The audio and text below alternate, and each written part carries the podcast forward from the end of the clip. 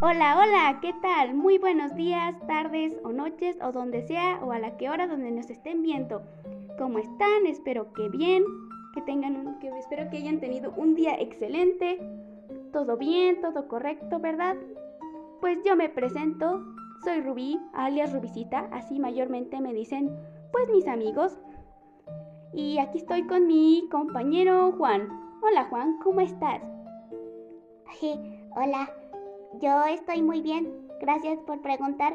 Estamos aquí haciendo huevadas. Es que no tenemos nada mejor que hacer, ¿verdad? Exacto, Juan. Pero pues vayamos a lo importante. Quisiera compartir un tema que para mí es de mi interés y quisiera que los demás supieran.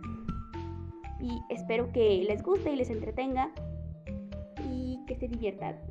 Vamos a comenzar.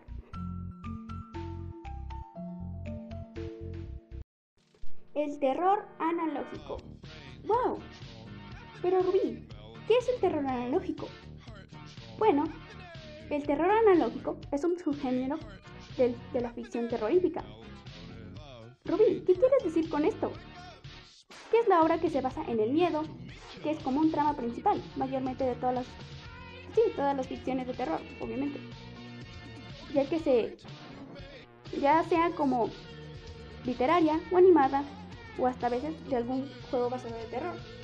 Mayormente son historias de internet que se encuentran ahí y la gente hace como VHS o cosas de radio por el internet. El internet le ha dado vida a una buena cantidad de productos enfocados al despertar nuestros mayores miedos o hasta traumas. No es coincidencia que en esta red de usuarios es posible encontrar algo que sea relevantemente que te atemorice. Probablemente hay títulos de terror analógico que probablemente te puedan quedar fríos. Pero bueno, eso ya depende del miedo de cada persona. No se sabe si a ti te puede dar miedo o a ti no. Pero por mi parte, y el de Rubí, a nosotros nos entretiene demasiado. Además que este subgénero da demasiado miedo. Bueno, no tanto miedo, sino te da como escalofríos y cosas así raras, ya que son sensaciones demasiado que son mayormente extrañas, con dibujos raros o imágenes raras o cosas distorsionadas, por así decirlo.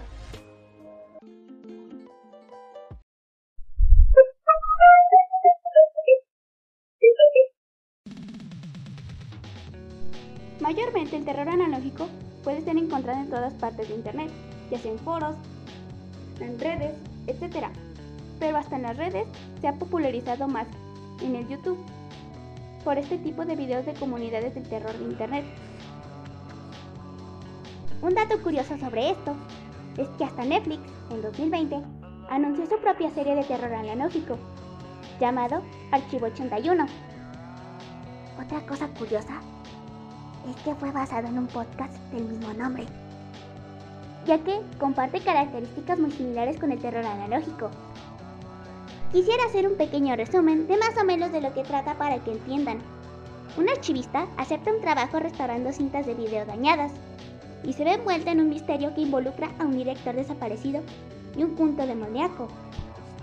Esta serie nomás cuenta con 8 capítulos y son una temporada, por mi parte yo no la he visto, ni Ruby tampoco. Pero si a ustedes les interesa, la pueden encontrar en Netflix, como lo dijimos anteriormente. Mayormente, en lo que más se basa este tipo de terror es comúnmente por gráficos de baja calidad, mensajes subliminales, mensajes crípticos y estilos visuales que recuerdan a la televisión de los finales del siglo más o menos 20. Esto hace para que coincida en el entorno, ya que este tipo de obras de terror suelen estar más ambientadas entre las décadas de 1960 y 1990, para ser más exactos, más o menos. Su objetivo, para no hacerlo tan largo y se entienda mejor, es provocar al espectador escalofríos, incomodidad, miedo, disgusto, repugnancia, horror, preocupación, entre muchos otros. Quisiera dar otro dato curioso sobre este tema. Este subgénero realmente se cita como originario de videos de internet, principalmente YouTube, de finales de la década de 2010, ganando una popularidad sustancial. con el lanzamiento de Local 58 de Chris Strabuk. Muy interesante, la verdad. Se los recomiendo.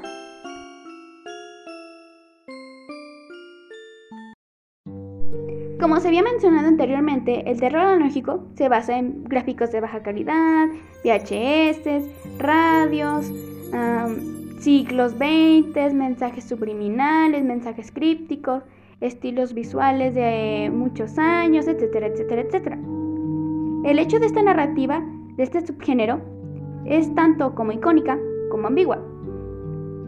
Lo que quiero decir con esto es que al no existir un canon razonable y aceptable por los usuarios, por estas obras, pues los usuarios las crean y se convierten como en teorías más conspirativas de este hilo narrativo que pueden seguir para seguir viendo este tipo de contenido, más o menos.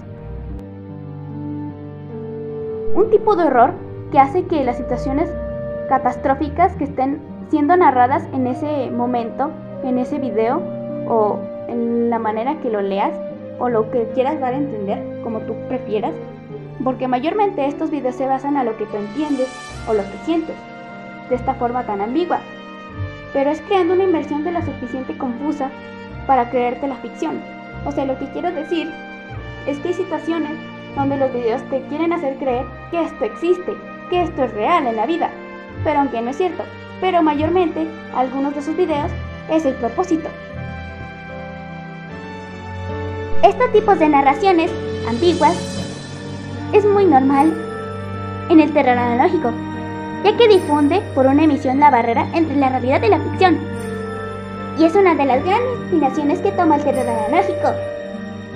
Mayormente es lo que se basa. Pero pues, hay otros temas, ¿verdad?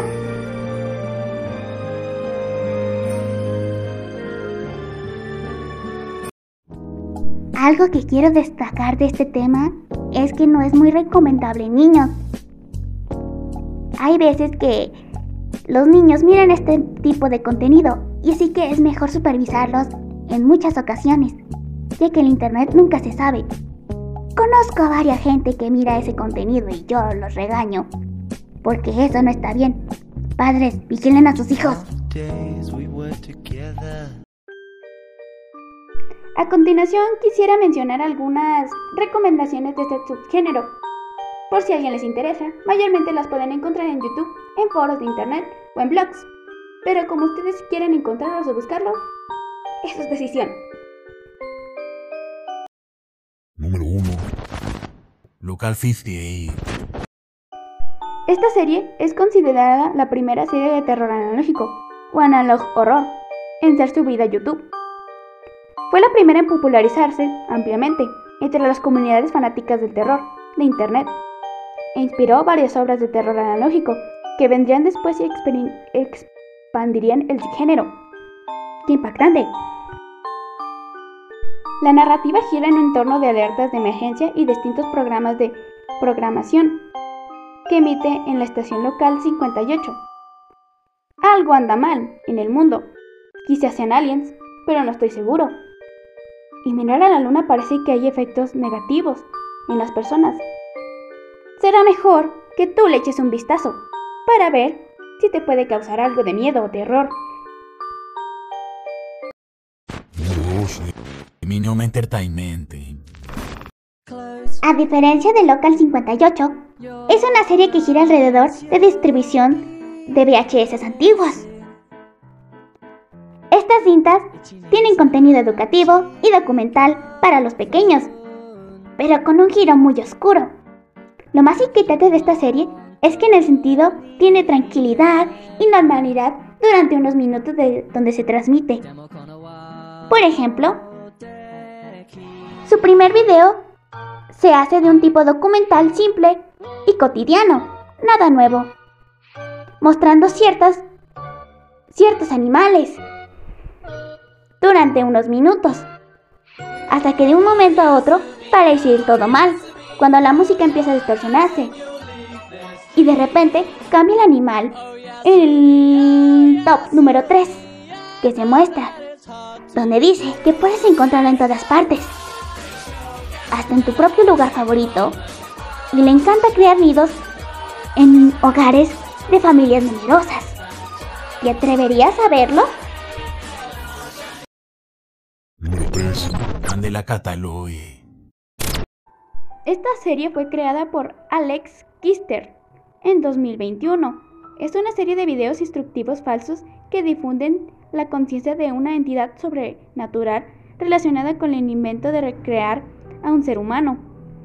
En el universo de Mandela Catalogue, las cintas fueron creadas por autoridades locales del condado de Mandela, diciendo que los clones, llamados alternativos, no logran igualar los complejos de rasgos faciales y corporales, lo que da como el resultado extremidades largas, miradas extrañas y a medida que la serie continúa, se hace evidente que un aspecto tanto paranormal como oculto tiene una historia que remota desde el nacimiento antes de Cristo. Muy interesante.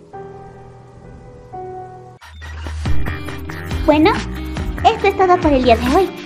Espero que les haya gustado y que tengan un excelente día. Nos vemos pronto chicos. Adiós.